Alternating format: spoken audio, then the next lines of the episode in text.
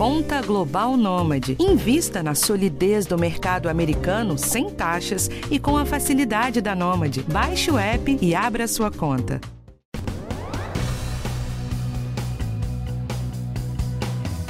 Uma caneta injetável, aprovada inicialmente para tratamento de diabetes, tem sido usada para perder peso. É vendida sem receita médica e se tornou o remédio mais promissor no mundo para emagrecimento é uma verdadeira febre nas farmácias do Brasil.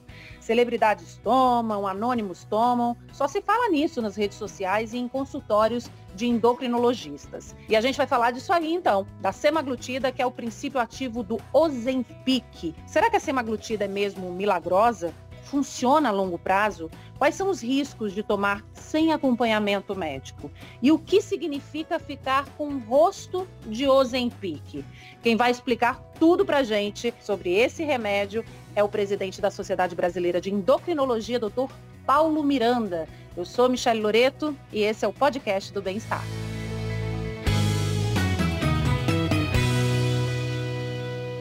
Doutor Paulo Miranda, seja bem-vindo ao nosso podcast do Bem-Estar. Olha só, a gente vai começar com uma explicação. Eu queria que o senhor explicasse para a gente o que é a semaglutida, para que, que ela serve e por que, que ela é considerada aí a grande promessa do tratamento de obesidade. Oi, Michele, um prazer estar aqui com vocês. Bom, a semaglutida é uma medicação nova, né, mas não é de uma classe nova. E depois eu explico um bocadinho quais são esses pontos né, que chamam mais atenção nela. Então ela vem da classe dos agonistas do GLP-1. O que, que significa isso? O GLP-1 é o hormônio produzido pelo nosso corpo, tá? pelas células intestinais, e ele ajuda na regulação metabólica, tanto da secreção da insulina, como também do controle do tempo de esvaziamento do estômago e da nossa saciedade. Então você vê que é um hormônio bastante importante quando se trata é, da regulação do nosso metabolismo. E as medicações deste grupo foram primeiramente estudadas pensando-se no controle do diabetes do tipo 2, que é aquele diabetes que a gente tem uma certa produção da insulina, só que o efeito ou esta produção não são adequados o bastante para manter o controle da glicose.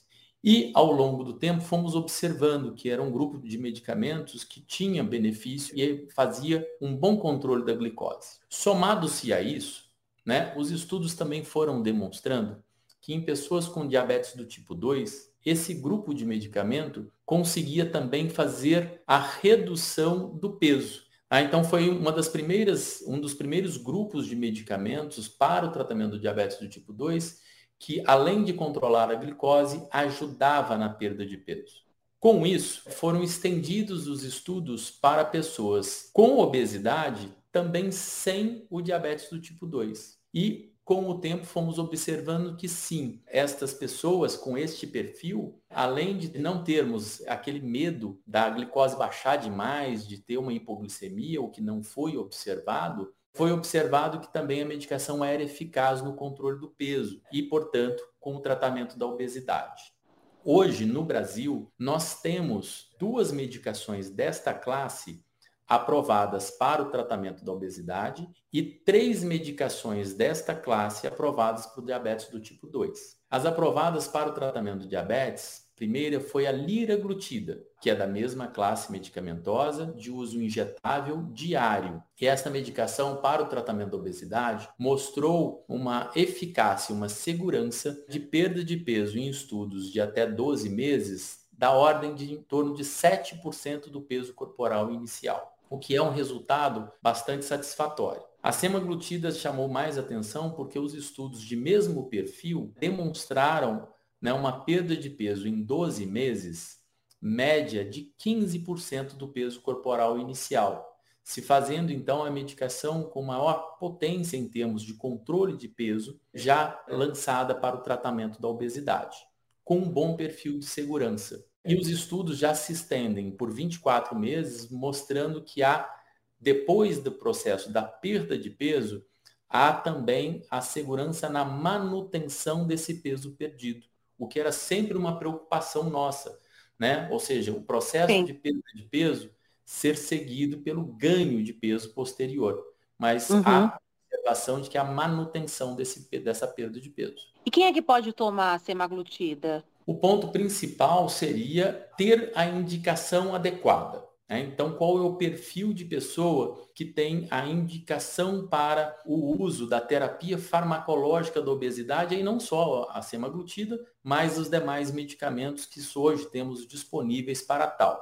Seriam pessoas com índice de massa corporal acima de 27, o que significa sobrepeso, acompanhado de comorbidades que são relacionadas ao excesso de peso, como diabetes, hipertensão, doença articular, apneia do sono, entre outras, ou então pessoas com o diagnóstico de obesidade, ou seja, um índice de massa corporal acima de 30. Nós sabemos que utilizar a ferramenta só do, do, índice de massa corporal muitas vezes não nos entrega todas as informações de saúde da pessoa. Mas é também importante a gente utilizar uma ferramenta e somar aquelas avaliações globais de saúde da pessoa para fazer a individualização e o segmento do tratamento. Ou seja, é um médico que tem que indicar se você deve tomar ou não, né? Certamente. Toda terapia farmacológica, em geral, deve ser indicado por um médico ou profissional de saúde que seja habilitado a fazê-lo, a indicar aquela terapia. Então, isso é um ponto muito importante. Automedicação é sempre um potencial risco para a pessoa. É importante a gente saber que no caso da obesidade, a perda de peso numérica é um dos objetivos do nosso tratamento. Então, nós devemos atender a pessoa, entender o contexto global de saúde, social, psicológico dela, fazer uma proposta de, de, tratamento que é ampla, que passa pelas modificações de hábitos de vida, passa pela atenção multidisciplinar e aonde a terapia farmacológica é um adjuvante, é um extra, vem além de todas essas ações e nós acompanhamos ao longo do tempo com os indicadores de melhoria de condição de saúde dessa pessoa. Um deles é a perda de peso. Mas uhum. quando a gente simplifica o tratamento em remédio e peso, nós definitivamente não estamos tratando adequadamente as pessoas. Sim. E tem um jeito certo, doutor Paulo, de tomar semaglutida? São aplicações diárias, semanais? Qual é a dosagem? E aí eu queria já aproveitar e perguntar se ela é a mesma para todo mundo. A semaglutida ela foi estudada e aprovada para uso semanal. Pelo perfil farmacológico da medicação, ela pode e deve ser utilizada semanalmente, o que inclusive facilita para nós a postologia, ou seja, é mais fácil da pessoa aderir a um tratamento injetável semanal do que diário. Então é cômodo para a pessoa também. A semaglutida, ela tem disponível no mercado também no formato de comprimidos para uso oral, mas aprovado apenas para pessoas com diabetes do tipo 2, certo? Para obesidade, é, nós temos a aprovação da injetável de uso semanal. Importante sabermos também que as doses para quem tem diabetes e para quem vai fazer o tratamento para obesidade são diferentes nos estudos, sendo que a dose semanal para o tratamento da obesidade da mesma forma com que acontece com a glutida, são maiores do que aquelas doses utilizadas e estudadas para o tratamento do diabetes do tipo 2. Então é importante que a pessoa tenha um acompanhamento médico justamente para que faça esse ajuste de dose. Nós sabemos também que a medicação é acompanhada de efeitos colaterais, principalmente os efeitos colaterais gastrointestinais. E o ajuste da progressão da dose tem um roteiro a ser seguido, mas deve ser individualizado justamente para que a pessoa tenha o atingimento da dose mais eficaz com uma redução né, da exposição a esses efeitos colaterais, para que ela também não tenha um incômodo, uma perda da qualidade de vida por conta de efeitos adversos. Né? Ou mesmo a interrupção da medicação que fica, eventualmente, se utilizada de maneira equivocada, fica intolerável. Então é importante que realmente seja feito um acompanhamento médico para que o tratamento seja individualizado e todo o contexto complexo do tratamento da obesidade e também dos efeitos colaterais da medicação seja bem acompanhado. Ô, doutor Paulo, o senhor falou de efeitos colaterais, quais são os mais comuns? Os mais comuns são aqueles, como eu disse anteriormente, relacionados ao trato gastrointestinal. Então, eles têm tanto por ação local, né, da medicação no estômago, como também por ação central né, no sistema nervoso, né, principalmente hipotálamo. Então, quais são eles? Você pode ter aumento de, de sintomas relacionados à doença do refluxo gastroesofágico. Né? Então, pessoas que têm aquela queimação, aquele incômodo gástrico pós-alimentar, pode ter essa sintomatologia exacerbada. Nós podemos ter aquela sensação de empachamento, de plenitude pós-prandial, pós-alimentar, é como também náuseas e vômitos. Esses são os mais comuns. Podemos observar também alterações da mobilidade intestinal, tanto levando à constipação, o que é mais comum, como também levando à diarreia. Mais importante também reforçar, são efeitos adversos que são reversíveis com a interrupção, seja transitória ou definitiva da medicação, que podem ser minimizadas com o ajuste de dose, a progressão desse ajuste de dose de maneira adequada e individualizada. Esses efeitos também vão melhorando com o passar do tempo ou eles podem perdurar o tratamento inteiro? Essa é uma excelente pergunta e uma dúvida frequente. O que os estudos nos demonstraram é que sim, há um arrefecimento desses é, sintomas, desses efeitos adversos com o tempo de uso. E é importante a gente lembrar, o tempo de uso significa a terapia, quando indicada, ela é indicada por um tempo prolongado, porque a obesidade é uma doença crônica e recidivante, ou seja, a interrupção do tratamento vai levar à volta do peso. Então, sim, a partir de 16, 20 semanas de tratamento, geralmente há uma redução gradativa da percepção desses efeitos adversos e o tratamento se torna cada vez menos incômodo ou acompanhado de menos efeitos adversos ao longo do tempo. O senhor falou de tempo, né, de tratamento. Eu queria saber se tem um tempo mínimo e um tempo máximo para usar a semaglutida. O ponto inicial é baseado no resultado. Né? Então, nós vamos, ao propor a medicação, nós vamos tentar avaliar de maneira, mais uma vez, ampla o paciente. Nós devemos avaliar os efeitos adversos e a tolerância da medicação, nós vamos avaliar o resultado sobre perda de peso e o resultado sobre outras comorbidades associadas. Juntando esta avaliação, nós vamos, então, manter a medicação quando há resultado positivo em termos de controle de comorbidade e perda de peso e há uma tolerância adequada da medicação.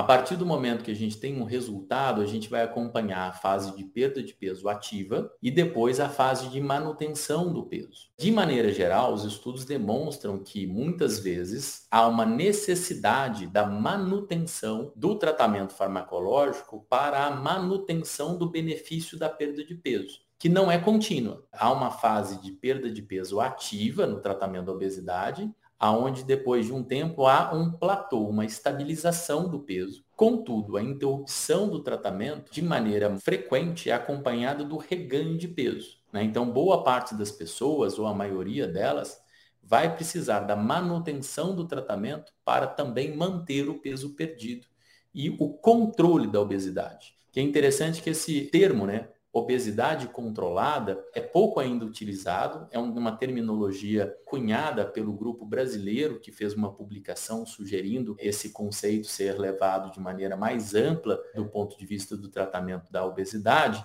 e deve ser pensado. Né? Então, toda doença crônica deve ser vista não como cura, mas sim como controle. Então, a obesidade, nós temos o objetivo de tratamento é o controle dela. E quando a gente fala que ela tem controle? Quando a gente reduz e controla as comorbidades e quando a gente reduz e controla o peso. E as indicações de perda de peso, 5, 10 ou 15% do peso inicial, ou até mais em algumas condições, vai ser determinado pelo status inicial de saúde da pessoa. O senhor falou agora que algumas pessoas vão ter que fazer essa manutenção, né, para não ter o efeito rebote, né, para não engordar tudo de novo. Eu estava pensando aqui, a semaglutida, ela não é barata, né, é uma injeção que está custando aí entre 800 1.100 reais mais ou menos, e esses medicamentos também não estão disponíveis no SUS. Aí eu fico pensando, pouca gente vai ter condições de sustentar esse tratamento, né? E aí faz o quê, doutor, se não tiver condições? É uma grande preocupação que nós temos, Michele. O, a gente tem que entender a obesidade né, como um problema de saúde pública e um problema muito frequente.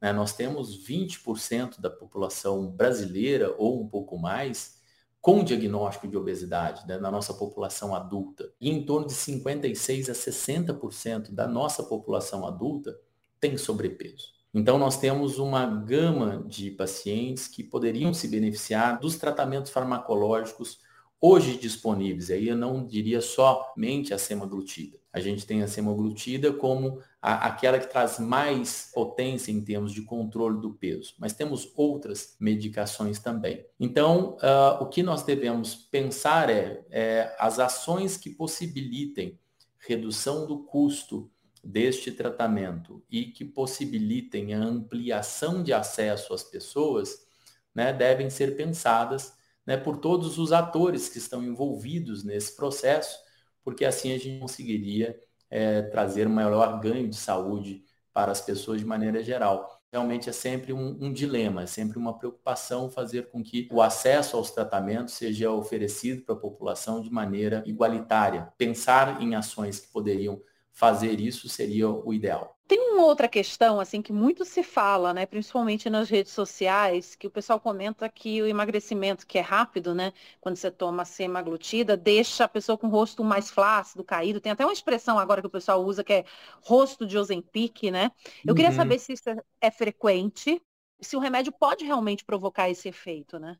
É uma outra pergunta muito importante e, e, realmente a gente vê que algumas notícias se espalham de uma maneira muito intensa é, nas mídias sociais e muitas vezes sem um fundo objetivo de realidade por trás. A perda de peso, como funciona com o uso da semaglutida? Os estudos nos demonstraram que nas primeiras 20 semanas aproximadamente, a perda de peso é de em torno de 10 a 11% do peso inicial. Então estamos aí falando de um total de, em média, de 10 quilos, 10 a 11 quilos, que o grupo estudado tinha em média 100 a 107 quilos no início do tratamento, ao longo de 5 meses, o que dá 2 quilos por mês aproximadamente. Né? E ao longo de 12 meses, né, nós temos aí uma perda de peso média de em torno de 15% do peso corporal, algumas pessoas perdendo mais, né, em torno de 30%, perdendo em torno de 20% do peso corporal. Mas de maneira geral, a perda de peso ela acontece, mas a velocidade não é tão rápida assim. A perda de peso, ela gera redução da gordura corporal. É o objetivo do tratamento. Essa gordura, ela é perdida de maneira uniforme no corpo, inclusive a gordura facial. Mas não há um efeito direto da medicação sobre elasticidade ou algo desse tipo. Modificações faciais relacionadas ao tratamento da obesidade seja ele mudança de hábito de vida, seja ele medicamentoso, seja ele cirúrgico, né, ele vai ser igual é, de acordo com o montante de perda de peso conquistado pela pessoa. A semaglutida ela é vendida sem receita, né? Aí acaba que tem um pessoal que acaba abusando, exagerando. Eu queria saber se esse comportamento é muito arriscado.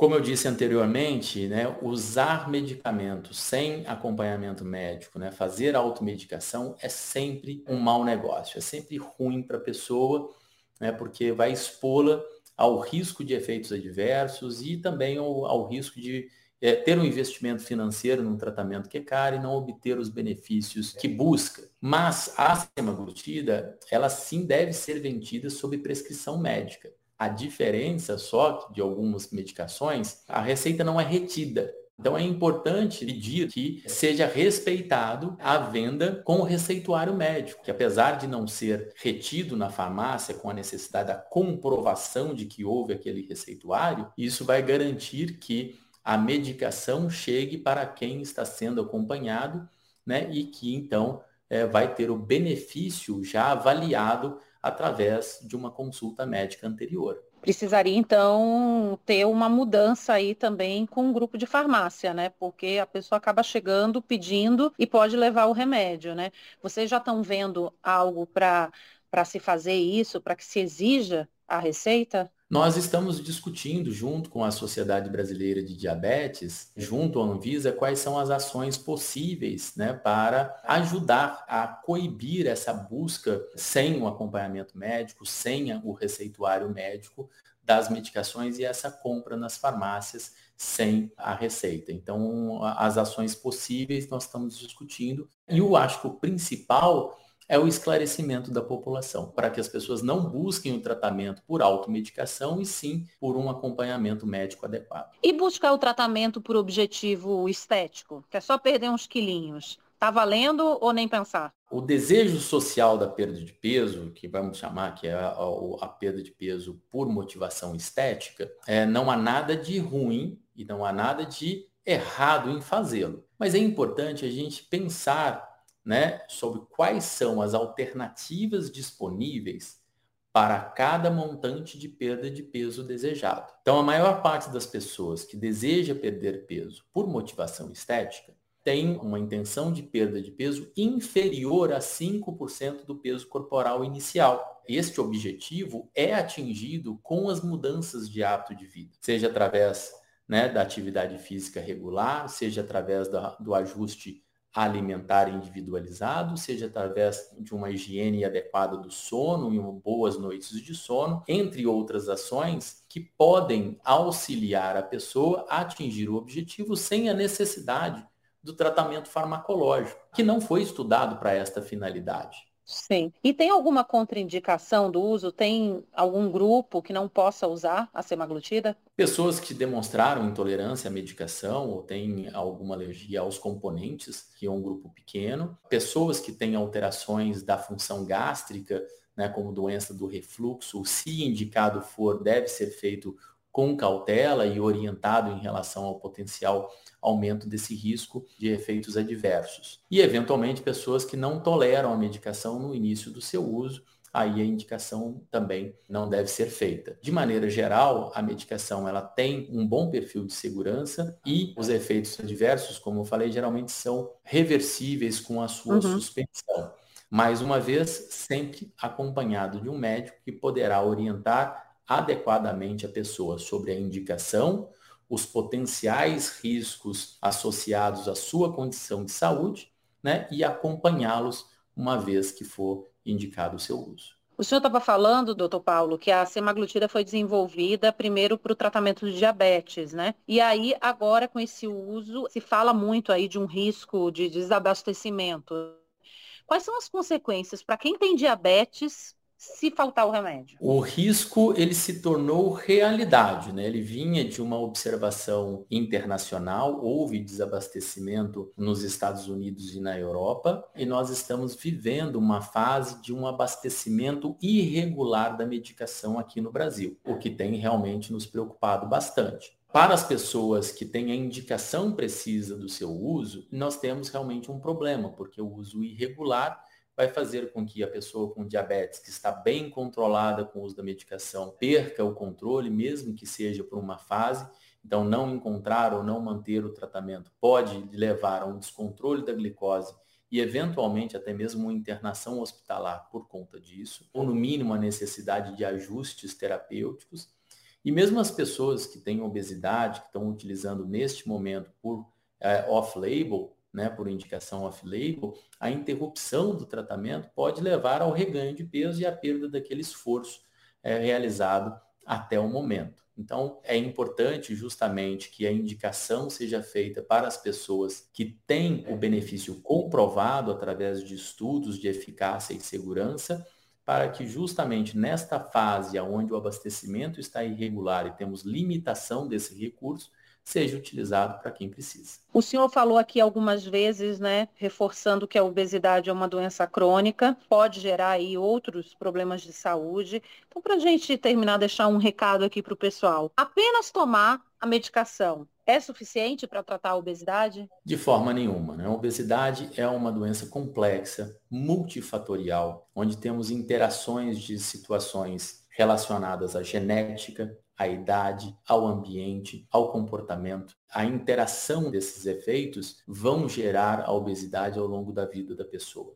A pessoa com obesidade, ela enfrenta múltiplos desafios no seu dia a dia e um deles é justamente receber o acolhimento e o tratamento adequado para sua condição de saúde, sem preconceitos. O tratamento, ele envolve também múltiplas ações mudanças do hábito de vida, o acompanhamento multidisciplinar, quando indicado, terapia farmacológica e também, quando indicado, a terapia cirúrgica. E isso deve ser feito através do acompanhamento de uma equipe, justamente para que a pessoa receba todo o tratamento adequado, para que ela tenha melhoria da sua condição de saúde, da sua expectativa de vida. Então, isso é conquistado através de um tratamento sério, ético e organizado, com um planejamento de longo prazo. Paulo Miranda, presidente da Sociedade Brasileira de Endocrinologia, bater um papo aqui com a gente. Muito obrigada, viu, doutor Paulo? Eu que agradeço, foi um prazer estar aqui com vocês. Muito obrigada também a você que acompanha o nosso podcast do Bem-Estar. Toda quarta-feira tem assunto novo por aqui. Você pode compartilhar esse podcast com quem você quiser ouvir a hora que você quiser e quantas vezes quiser também. Esse podcast teve direção de Karina Dorigo, produção e gravação Ana Amélia Bazella e edição de Guilherme Amatucci. Eu sou Michelle Loreto, vejo você na próxima. Um cheiro, tchau, tchau.